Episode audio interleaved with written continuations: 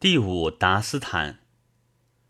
残酷的世道把我折磨，使我眼中血泪滔滔，恰似兹莱哈与玉素甫那样，我们的归宿也被定在了监牢。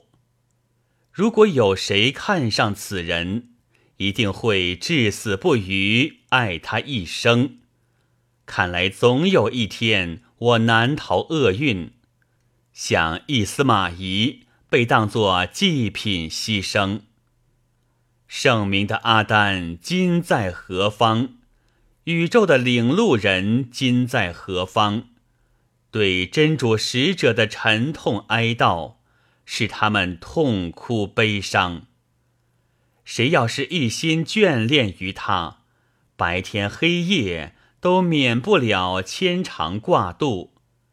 绿洲使夜莺陷入忧愁，也使得花儿纷纷凋枯。